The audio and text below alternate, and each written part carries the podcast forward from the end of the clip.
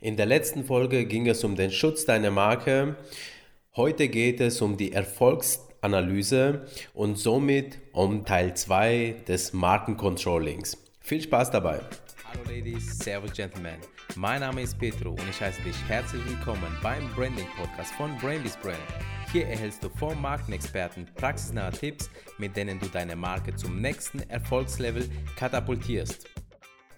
Ja, willkommen auch zum zweiten Teil des Podcasts zum Thema Markencontrolling. Letzte Woche ging es ja um den Schutz der Marke, jetzt geht es um die Erfolgsanalyse und warum sie so wichtig ist. Und wie schon in der ja, Folge zuvor mal kurz angesprochen, das ist der Teil, den Geschäftsführer lieben und die Designer aber hassen. Weil die Designer möchten halt designen, schöne Sachen machen, die möchten Herzen erobern, aber die möchten sich keine Zahlen angucken. Und bei der Erfolgsanalyse deiner Marke geht es nun mal um sogenannte KPIs, um Key Performance Indicators ausgesprochen und um qualitative Merkmale, die zeigen, ob deine Marke im Markt ankommt, ob deine Maßnahmen eine Wirkung zeigen oder ob du etwas optimieren musst.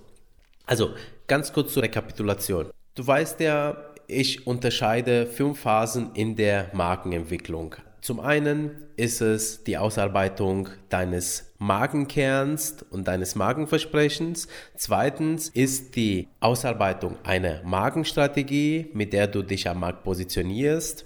Im dritten Schritt geht es um das Design deiner Marke, dass du sie eben über alle fünf Sinne erlebbar machst, dass du eine Lebenswelt für deine Zielgruppen gestaltest. Und im vierten Schritt geht es eben darum, dass du deine Marke, so einzigartig wie sie ist, einfach nach außen kommunizierst und aber auch nach innen deinen Mitarbeitern.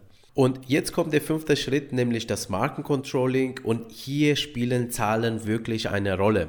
Jetzt äh, stell dir das bitte bildlich vor, ja. In den Arbeiten zuvor hast du so viel Zeit und Mühe reingesteckt und am Ende willst du natürlich, dass da etwas rauskommt. Und weil keiner die Zeitmaschine entdeckt hat und nach vorne schauen konnte, was wirklich läuft und was nicht, kann es natürlich sein, dass in all diesen Maßnahmen, die du erstellt hast, ähm, auch mal welche drin sind, die jetzt äh, vielleicht nicht so geeignet sind. Das kannst du halt nie zu hundertprozentig sagen.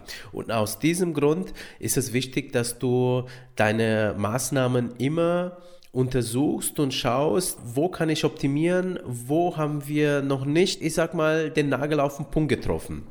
Aber wo soll ich da genau hinschauen? Und das machen wir, indem wir wieder entlang dieser Prozesskette gehen. Fangen wir mal an bei unseren Markenkern bzw. Markenversprechen. Und zwar, das sind eher so qualitative Werte. Das heißt, die sind nicht immer in Zahlen messbar. Beispielsweise die Werte, die wir uns auf die Fahne geschrieben haben, werden sie auch von uns wirklich gelebt, weil die münden ja in unseren Markenversprechen und am Ende des Tages wird der Kunde schauen, hey, halten die denn das ein, was sie versprechen, beziehungsweise verhalten sie sich so, wie sie es vorgeben? Und wenn nicht, dann gibt es ja Verwirrung, beziehungsweise sagen sie, naja, also der sagt A, aber macht B und das passt irgendwie nicht zusammen, ja? Also, hm, vielleicht sollten wir da vorsichtig sein.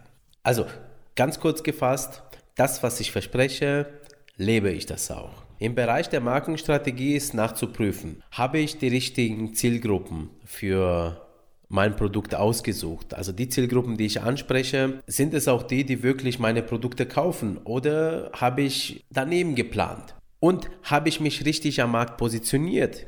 Der Markenstrategie schaust du dir auch die Wettbewerber an, was sie so bieten, dann schaust du dir an, was du so bietest, wo deine USPs sind und anschließend setzt du ja irgendwo deine Marke am Markt und zwar du positionierst sie so, dass sie sich eben, ich sag mal, unterscheidet. Ja, ob das jetzt physisch unterscheidet oder vielleicht einfach nur in der Idee, das ist jetzt einfach mal egal. Es geht ja nur um das Unterscheidungsmerkmal und das kannst du ja prüfen, ob wirklich dieser Unterschied auch von deinen Käufern wahrgenommen wird. Im Bereich des Designs kannst du nachprüfen, ob die Leute das schön finden zum einen, was sie da sehen, riechen, hören, schmecken, fühlen, ja, ob sie sich damit identifizieren oder nicht, oder es da einen Dissens gibt. Okay? Also, einfach zu sagen, Mensch, ist das, was ich da gestaltet habe, ist das auch wirklich für meine Käufer von Bedeutung, so dass sie eher zu meinen Produkten greifen als bei den anderen? Im Bereich der Markenkommunikation und beim letzten Teil da sind jetzt auch mehrere Punkte zu beachten. Also zum einen habe ich die richtigen Kanäle erwischt. Also das heißt, bevor ich kommuniziere, stehe ich ja immer von der Entscheidung, okay, über welche Medien kommuniziere ich. Also ist es über Zeitung, Zeitschriften, also allgemein Print oder ist es über Outdoor-Medien, Out of Home, also sprich jetzt Plakatwerbung, Großflächen, Buswerbung etc. Oder ist es über das Internet, also soziale Medien zum einen oder über Bannerwerbung im Internet oder, oder, oder, oder mache ich Direktmailing, also sprich, dass ich Briefe den Leuten nach Hause schicke. Ja, also einmal zu sehen, okay, ist der Kanal auch der richtige für meine Zielgruppe? Sind da meine Leute, die bei mir einkaufen? Und sicherlich sollte man sich da auch mal ausprobieren und es gibt da einen Unterschied zwischen Printmedien und den Online-Medien. Da kann ich vielleicht in einer anderen Folge mal genau drauf eingehen und zwar Printmedien sind schwerer messbar als Online-Medien. Bei Online-Medien hast du ja immer irgendwo ein paar Zähler, ein paar Statistiken, die dir zeigen, welche Beiträge gut angekommen sind, welche nicht. Und in der Printwerbung ist es halt nicht so leicht. Das ist das eine und in der Kommunikation spielt noch eine zweite Sache eine große Rolle und zwar eben, ja, wie sind die Werbebotschaften gestaltet? Also passen Aussagen zu meiner Marke, passen die Aussagen aber auch zu meinen Zielgruppen.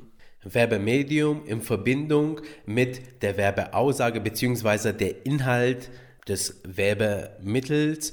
Also Inhalt heißt nicht nur Aussage, sondern auch wirklich Bildsprache, Produkt, ja und alle anderen Elemente, die da eben zu finden sind. Manchmal arbeitet man auch mit Gerüchen. Das funktioniert zum Beispiel bei Katalogen sehr, sehr gut oder auch bei Flyer kann man mittlerweile mit Gerüchen arbeiten. Ja, also werden die denn im Zusammenspiel gesehen, akzeptiert und wird darauf eingekauft. Das ist so ein bisschen die Folge. Und warum das jetzt ein Spannungsverhältnis ist, eigentlich einfaches Beispiel zu sagen, stell dir vor, du ähm, hast eine Werbebotschaft für Leute, die 80 Jahre alt sind.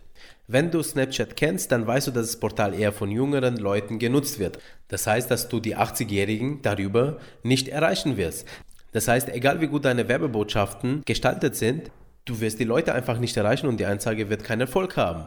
Jetzt drehen wir mal um. Wir wissen, dass 80-jährige Menschen die Zeitung gerne lesen. Die nehmen noch was gerne in der Hand und blättern drin um. Diesen Nagel habe ich schon mal auf den Kopf getroffen. Jetzt bin ich aber hergegangen und habe eine Anzeige gestaltet, die hätte aus dem Bravo sein können. Richtig bunt, schrill, mit jungen Leuten drauf. Wenn diese Anzeige in dem richtigen Medium nicht funktioniert, dann einfach, weil der Inhalt der Anzeige nicht zur Zielgruppe passt. Also ich habe sozusagen meine Werbebotschaften an der Zielgruppe vorbeigestaltet. Okay? Also deswegen ist Medium und Inhalt im Spannungsverhältnis. Du musst sowohl das richtige Medium finden, wie auch die richtigen Werbebotschaften. Ist ein bisschen tricky, aber das funktioniert schon. Und aus diesem Grund musst du analysieren, was passiert. Also du gestaltest nicht nur eine Werbeanzeige.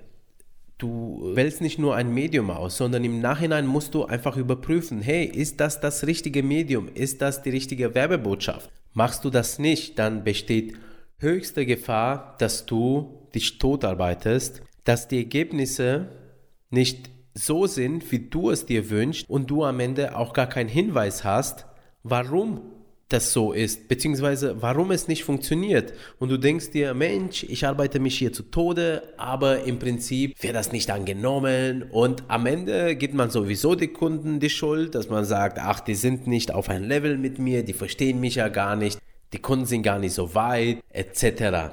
Das ist alles Gelaber. Sorry, dass ich das so sage, ja, sondern es geht darum, wenn einer bei dir einkaufen soll, dann sprich ihm bitte da an, wo er sich befindet und dann erkläre es ihm bitte so, dass er es versteht, beziehungsweise gib ihm das, was er erwartet, damit er bei dir einkauft oder überrasche ihn in einer positiven Art und Weise, dass er dann sagt, Mensch, das will ich ausprobieren. Also somit mein Tipp für dich und das ist wirklich ein sehr ernstzunehmender Tipp, untersuche deine Erfolge Im Online-Bereich hast du überall Statistiken, egal auf welche Kanäle du arbeitest. Schau dir die Statistiken an, schau dir die Zugriffszahlen, schau dir die Kommentare an und anschließend rekapituliere das für dich. Schau bitte auf deine Botschaften, auf das, was du da veröffentlichst, ob das passt. Und wenn nicht, dann optimiere es.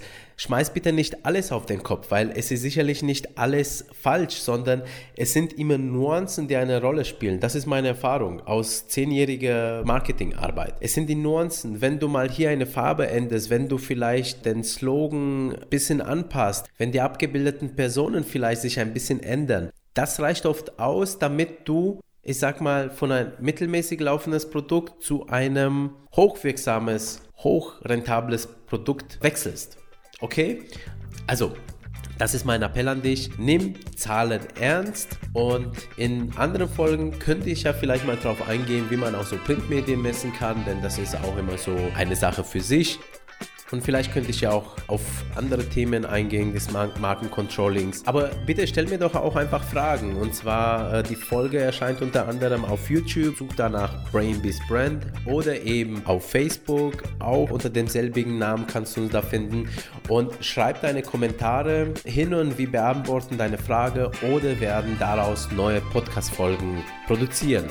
Und in diesem Sinne freue ich mich, dass du auch bei dieser Folge dabei warst. Ich wünsche dir alles Gute, viel Spaß bei der Messung von Kennzahlen. Bis zur nächsten Folge. Dein Petro, das Brainbeast.